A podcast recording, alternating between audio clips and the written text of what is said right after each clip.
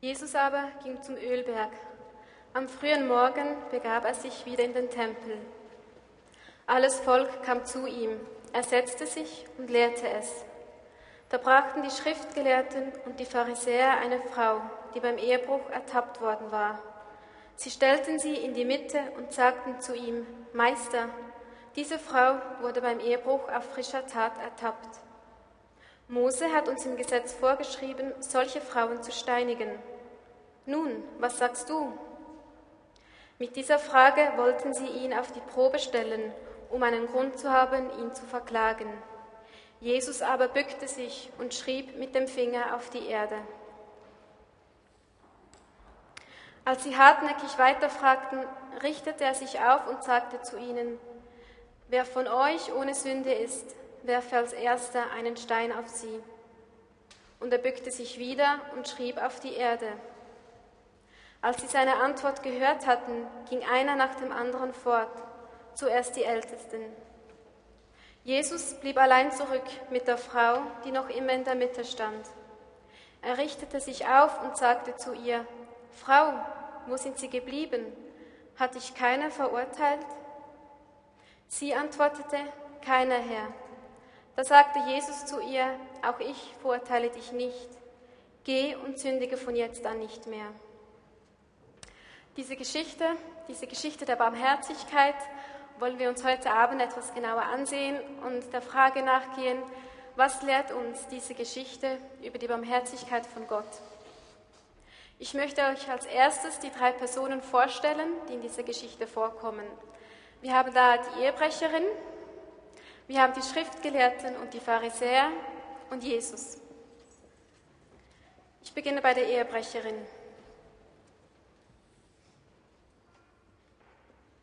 Bloßgestellt und gedemütigt, so wird sie von den Schriftgelehrten in den Tempel geschleift. Sie sind unterwegs zum Richter.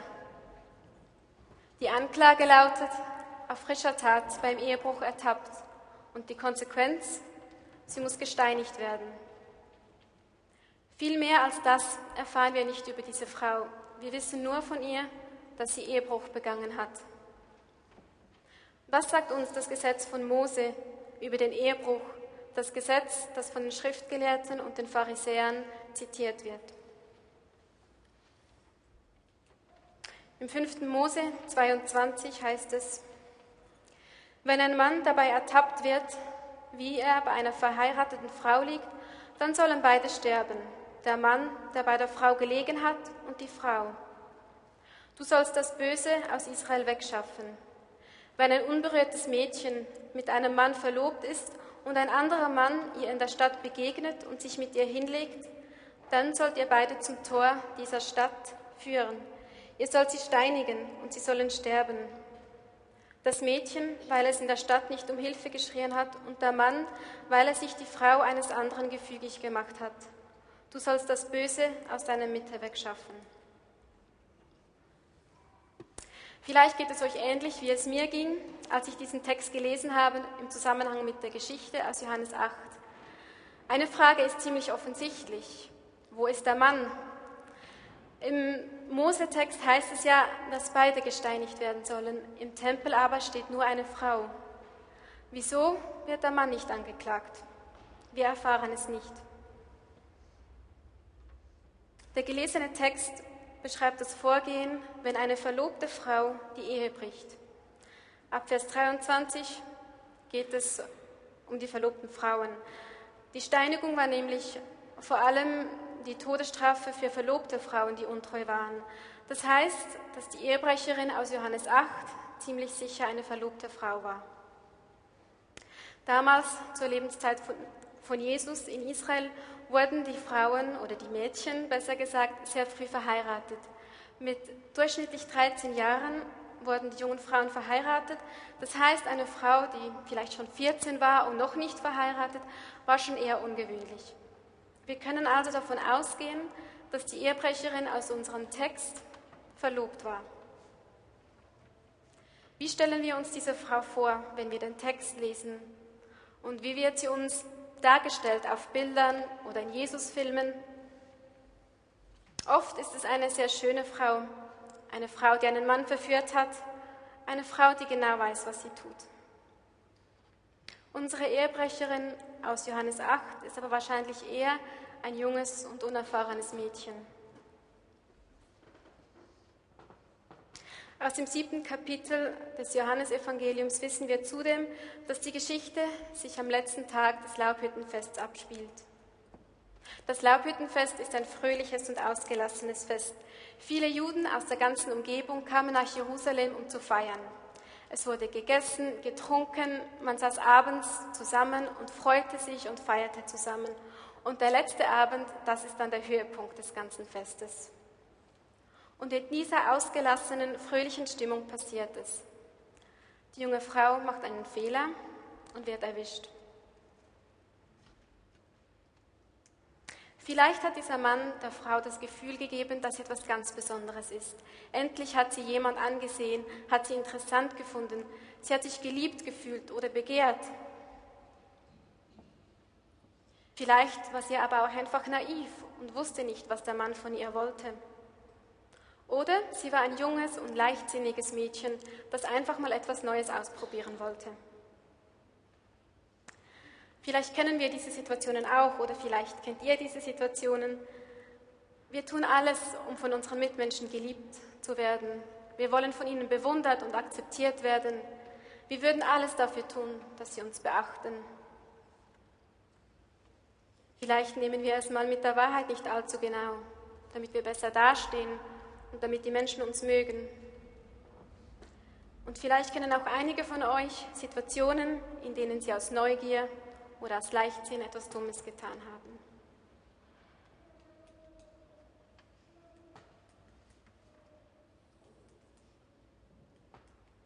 Wir kommen zu den Schriftgelehrten und den Pharisäern. Insgeheim geben einige von euch diesen Männern vielleicht recht. Ja, irgendjemand muss doch zuständig sein für Moral und Ordnung im Volk. So ein Verhalten, das kann man doch nicht einfach hinnehmen. Und hat Gott denn die Gesetze nicht gegeben, damit sie eingehalten werden? Wer sind diese Männer, die in dieser Geschichte diese Aufgabe übernehmen? Die Schriftgelehrten. Das waren in erster Linie Rechtsgelehrte und Richter. Sie wachten über das Gesetz von Mose und legten es aus. Sie waren zuständig für das ganze Gesetz, sowohl das, was die Religion betraf, als auch das, was den Alltag und das zwischenmenschliche Leben betraf. Die Pharisäer, das sind die Superfrommen im Volk.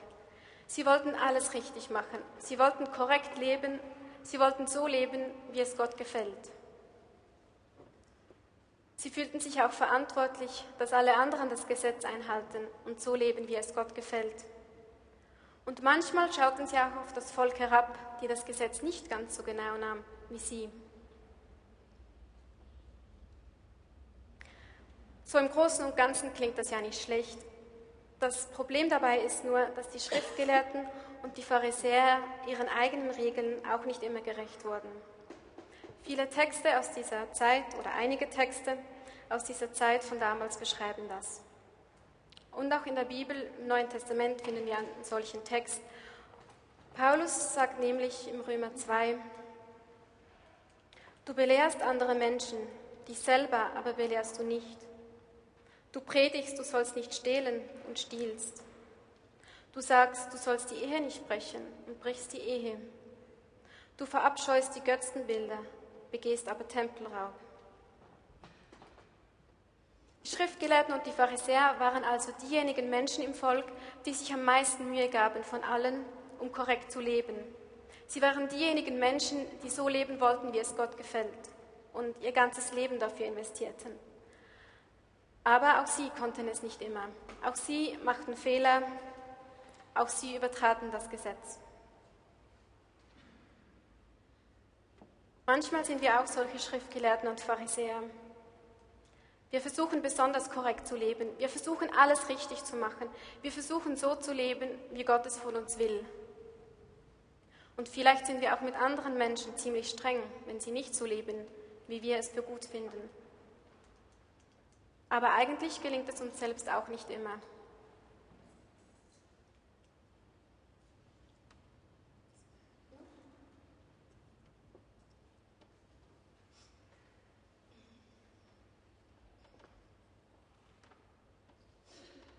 Wir kommen zu Jesus. Wie wird Jesus uns in den ersten sieben Kapiteln des Johannesevangeliums vorgestellt? Im Johannesprolog heißt es, dass Jesus das Licht der Welt ist, dass er als Licht in die Finsternis kam. Jesus ist Gott selbst, der auf die Welt kam und Mensch wurde, um den Menschen zu zeigen, wie Gott ist. Jesus begegnete sehr vielen Menschen. Drei davon wurden im Theater vorgestellt. Zwölf Männer, die Jünger, waren besonders viel mit Jesus zusammen. Sie waren dauernd mit ihm unterwegs. Aber ganz viele Menschen begegneten Jesus. Die einen hörten ihn predigen oder sie erlebten ein Wunder. Einige wurden auch von ihm geheilt. Jesus pflegte auch besonders gern Gemeinschaft mit Außenseitern. Mit denjenigen, die in der Gemeinschaft oder in der Gesellschaft nicht so hoch angesehen waren.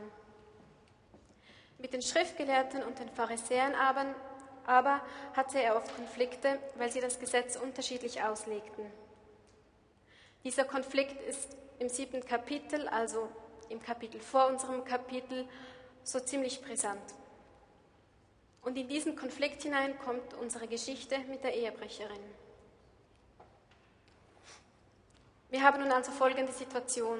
Das sind drei Personen und ihre Leben, die aufeinander prallen. Wir haben eine junge Frau, die einen Fehler begeht und erwischt wird. Wir haben die Schriftgelehrten und die Pharisäer, die zuständig sind für das Gesetz und für Ordnung im Volk.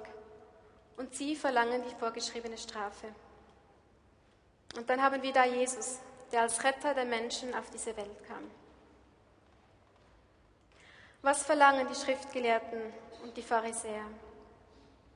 Sie verweisen auf das Gesetz von Mose, das ich euch schon vorgelesen habe. Dort heißt es, er soll sie steinigen und sie sollen sterben. Du sollst das Böse aus deiner Mitte wegschaffen. Der Textabschnitt fordert also auf, dass das Böse aus dem Volk weggeschafft wird. Ganz konkret heißt das, jemand, der Böses tut, der muss sterben. Für mich klingt diese Aufforderung ziemlich hart. Wieso braucht es so eine strenge Strafe? Es liegt daran, dass früher die Familie die Lebensgrundlage der ganzen Gemeinschaft waren. Alles, was für das Leben gebraucht wurde, spielte sich in der Familie ab und die Familien waren auch die wirtschaftliche Grundlage des Volkes. Das heißt, dass das Überleben des Volkes von den Familien abhing. Und ein Ehebruch gefährdet die Familie und schadet der Familie, weil Beziehungen zerstört werden. Und deswegen geht es in diesem Gesetz darum, dass das Zusammenleben und das Fortbestehen der ganzen Gemeinschaft sichergestellt wird. Ihr könnt euch folgenden Vergleich vorstellen. Die Gemeinschaft oder das Volk ist wie ein Körper.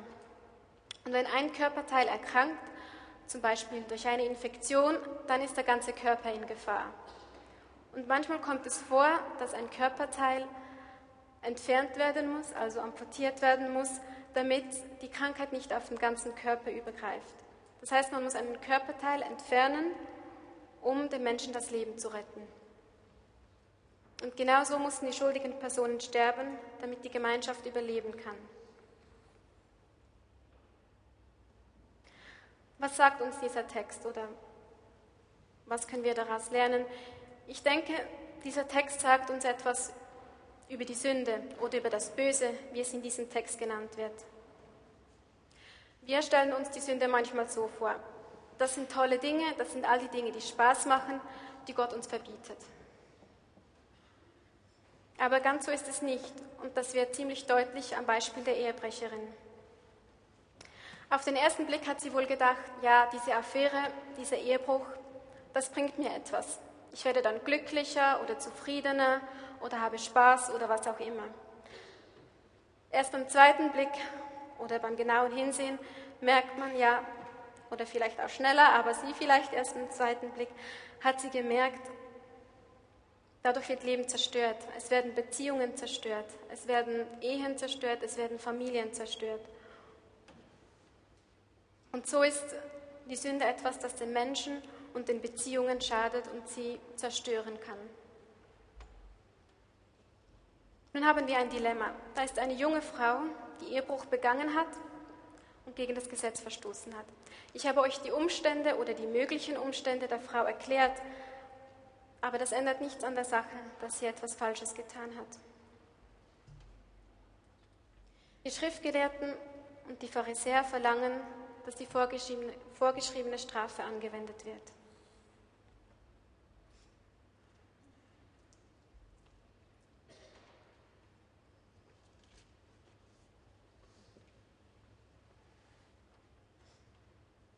Wie reagiert nun Jesus in dieser Situation? Was ist seine Antwort? Zuerst einmal schreibt er einfach auf den Boden. Aber die Schriftgelehrten und die Pharisäer haken nach. Sie wollen eine Antwort von ihm. Schließlich sagt Jesus, wer von euch ohne Sünde ist, werfe als erster einen Stein auf sie. Und nachdem alle gegangen sind, sagt er zu der Frau, auch ich verurteile dich nicht. Geh und sündige von jetzt an nicht mehr. Jesus kennt eine andere Lösung als die der Schriftgelehrten und der Pharisäer. Auch er will das Böse, das den Menschen bedroht, wegschaffen. Er ist als Licht in die Finsternis gekommen und es ist sein Auftrag und sein Wunsch, das Böse von den Menschen wegzuschaffen. Aber er hat einen anderen Weg als die Schriftgelehrten und die Pharisäer und dieser Weg, das ist die Barmherzigkeit von Gott. Jesus sieht etwas anderes. Die Schriftgelehrten und die Pharisäer sehen diese Frau an und sie sehen eine Frau, die gesündigt hat. Sie sehen eine Frau ohne Zukunft, eine Frau, die kein Recht mehr hat zu leben. Jesus sieht die Frau an und er sieht einen Menschen. Im vorhergehenden Kapitel, im Kapitel 7, heißt es, urteilt nicht nach dem Augenschein, sondern urteilt gerecht. Nach dem Augenschein zu urteilen heißt, stur das Gesetz zu befolgen und auf das Äußere zu schauen. Gerecht zu urteilen heißt, den ganzen Menschen zu sehen. Jesus schaut nicht auf das Äußere, sondern er sieht hinter die Fassade.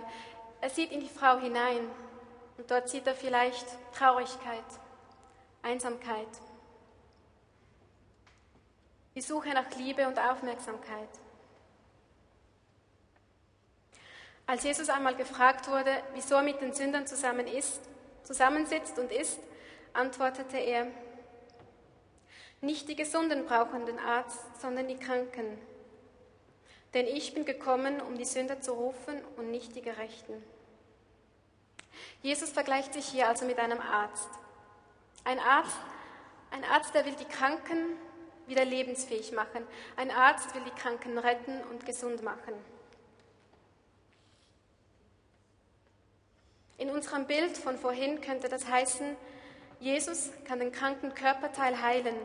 Er muss nicht den ganzen Körperteil amputieren, um den Menschen zu retten, sondern er kann ihn heilen.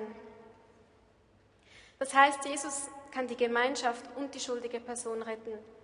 Er kann das Böse aus dem Volk wegschaffen, ohne den Menschen wegzuschaffen, ohne den Menschen zu töten. Wieso kann Jesus die Menschen verändern oder wie kann Jesus die Menschen verändern? Jesus sagte ja zu der Ehebrecherin, sündige nicht mehr. Wieso kann er das von ihr verlangen?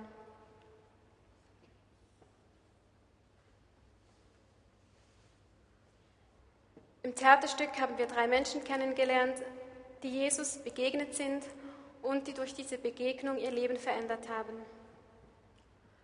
Das sind ganz unterschiedliche Geschichten und es ist nicht immer dasselbe. Bei unserer Ehebrecherin war es so, dass das Erbarmen und die Barmherzigkeit von Jesus ihr Leben verändert haben. Sie hat eine neue Perspektive für ihr Leben bekommen. Sie hat wieder eine Zukunft gesehen. Sie hat das Recht bekommen, weiterzuleben, trotz ihrem Fehler. Aber Jesus macht noch mehr für Menschen wie die Ehebrecherin. Jesus hat besonders oft diejenigen Menschen angenommen, die Außenseiter waren, diejenigen Menschen, die in der Gemeinschaft aus irgendeinem Grund keinen Platz bekommen konnten. Und Jesus hat eine neue Gemeinschaft gegründet, eine Gemeinschaft, in der diese Menschen Platz finden, eine Gemeinschaft, in der alle Menschen Platz finden können. Es ist eine Gemeinschaft von unperfekten Menschen. Eine Gemeinschaft, in der man sich eine zweite Chance geben kann. Diese Gemeinschaft ist möglich, weil Menschen erleben, dass Gott sie selbst auch annimmt und ihnen eine neue Chance gibt. Und diese Gemeinschaft ist die Kirche. Die Kirche kann mit einem Spital verglichen werden. Dann bleiben wir bei unserem Bild von vorhin, vom Kranken und vergleichen die Kirche mit einem Spital. Es ist ein Ort, an den Menschen kommen können und wieder lebensfähig werden. Und was heißt das nun für uns als Kirche?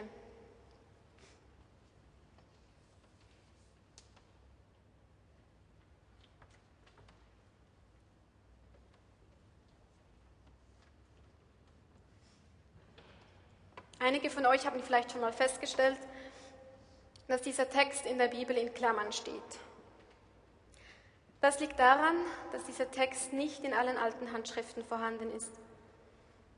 In der Anfangszeit der Kirche konnten die Texte ja nicht einfach kopiert werden mit einem Kopiergerät, sondern sie mussten von Hand abgeschrieben werden, um sie zu vervielfältigen. Und durch dieses Abschreiben sind dann unterschiedliche Versionen entstanden. Und unser Text ist nun einer der Texte, der immer mal wieder woanders stand. In den einen Handschriften war er im Markus-Evangelium, bei anderen bei Lukas und manchmal fehlte er auch komplett. Vielleicht fanden einige Abschreiber diesen Text einen Skandal. Sie wollten ihn nicht dabei haben. Für andere war es ein sehr wichtiger Text, der auf keinen Fall fehlen darf. Und schlussendlich hat der Text es geschafft. Er ist ein Teil von unserer Bibel. Aber ist er auch ein Teil von unserem Leben? Wir können die Texte nicht einfach aus der Bibel entfernen, aber wir können sie überlesen oder ignorieren. Wahrscheinlich hat es auch hier Menschen, die diesen Text lieben und ihn sehr gerne lesen. Und andere, die ihn nicht so mögen, die ihn lieber mal überspringen. Was ist es denn, das diesen Text so störend macht? Oder was kann die Menschen daran stören, damals wie auch heute? Ich denke, es ist das große, das große Erbarmen von Jesus gegenüber einem Mensch, der ganz offensichtlich einen Fehler gemacht hat und andere Menschen verletzt hat. Natürlich möchte niemand von uns, dass die Frau gesteinigt wird. Aber war Jesus nicht doch ein bisschen nachsichtig mit ihr?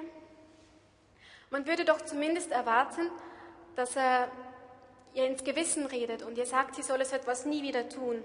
Oder dass er ein Geständnis von ihr verlangt.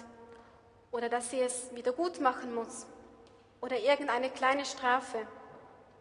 Und am Schluss müsste sie hoch und heilig versprechen, so etwas nie wieder zu tun so ein kleines Sündige nicht mehr, ist das nicht ein bisschen wenig?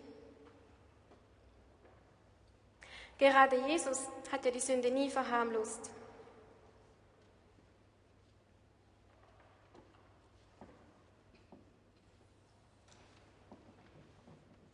In der Bergpredigt zum Beispiel sagte er, nur schon ein begehrender Blick ist Ehebruch und somit Sünde. Jesus fasste die Sünde sehr radikal auf. Er hat sie nie verharmlost.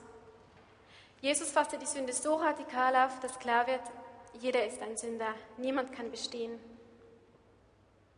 Und genau deswegen nimmt Jesus die Ehebrecherin an, weil sie eine Sünderin ist, ein Mensch mit Fehlern wie jeder andere von uns auch. Ich habe euch vorhin gefragt, wie ihr diesen Text erlebt oder was er bei euch auslöst. Und nun möchte ich euch noch ein bisschen von mir erzählen, wie ich die Barmherzigkeit von Gott in meinem Leben als Christ kennengelernt habe. Als ich ein Teenager war und gerade so richtig dabei war, den Glauben für mich zu entdecken, da war ich sehr radikal. Schwarz und weiß, was dazwischen gab es für mich nicht. Ich habe ein ganzes Leben für Gott gelebt, ich habe mein Leben verändert und ich hätte alles für ihn getan. Und das erwartete ich auch von anderen Menschen, von anderen Christen.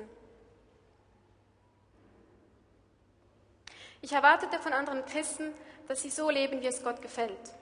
Oder vielleicht besser gesagt, dass sie so leben, wie ich dachte, dass es Gott gefällt. Sonst hatten sie in meinen Augen nicht wirklich verstanden, worum es beim Christsein geht. Dabei hatte ich es eigentlich nicht verstanden. Nach einer gewissen Zeit merkte ich immer mehr, dass ich meinen eigenen Ansprüchen auch nicht gerecht werden konnte. Ich merkte, wie auch ich immer noch Menschen verletzte, wie ich egoistisch war, wie ich Fehler machte. Ich konnte das, was ich von anderen und mir selbst erwartete, nicht bringen.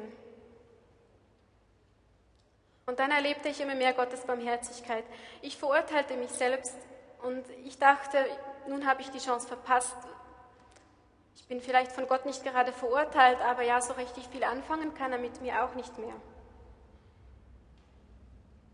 Und dann erlebte ich, dass Gott mit mir barmherzig ist. Gerade in den Momenten, in denen ich mich selbst so schuldig fühlte, merkte ich, dass er mich trotzdem liebt.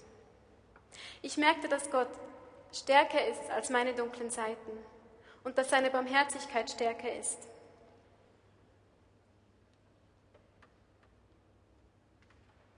Ich habe gemerkt, dass wir die Barmherzigkeit auch als Christen unser Leben lang immer noch brauchen. Wir brauchen sie nicht nur am Anfang, wenn wir uns bekehren, sondern unser Leben lang.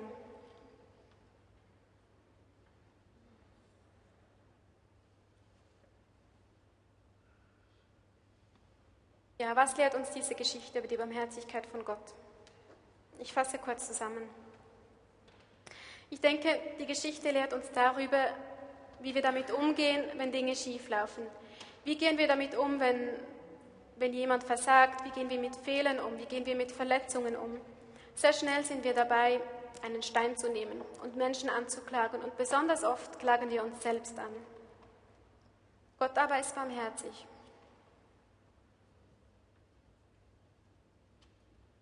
Wir werden jetzt noch eine längere Zeit für den Lobpreis haben und können auch diesem barmherzigen Gott begegnen. Und ich denke, es hat Menschen hier, die haben die Barmherzigkeit von Gott schon sehr stark erlebt und sie möchten Gott einfach danken dafür. Vielleicht hat es aber auch Menschen hier, die sich so ein bisschen fühlen wie die Ehebrecherin. Sie wissen, wo sie Fehler gemacht haben und haben das Gefühl, dass sie nicht mehr wirklich angenommen sind bei Gott. Oder sie spüren, wie sie angeklagt werden oder vielleicht klagen sie auch sich selber sehr stark an. Und dann kann es jetzt Zeit sein, dem barmherzigen Gott zu begegnen. Andere vielleicht fühlen sich mehr wie die Schriftgelehrten und die Pharisäer. Sie versuchen immer alles richtig zu machen in ihrem Leben und verlangen das auch von anderen Menschen. Merken selbst aber, dass sie es auch nicht immer können, dass immer wieder Fehler passieren. Und auch sie können heute die Barmherzigkeit von Gott erleben.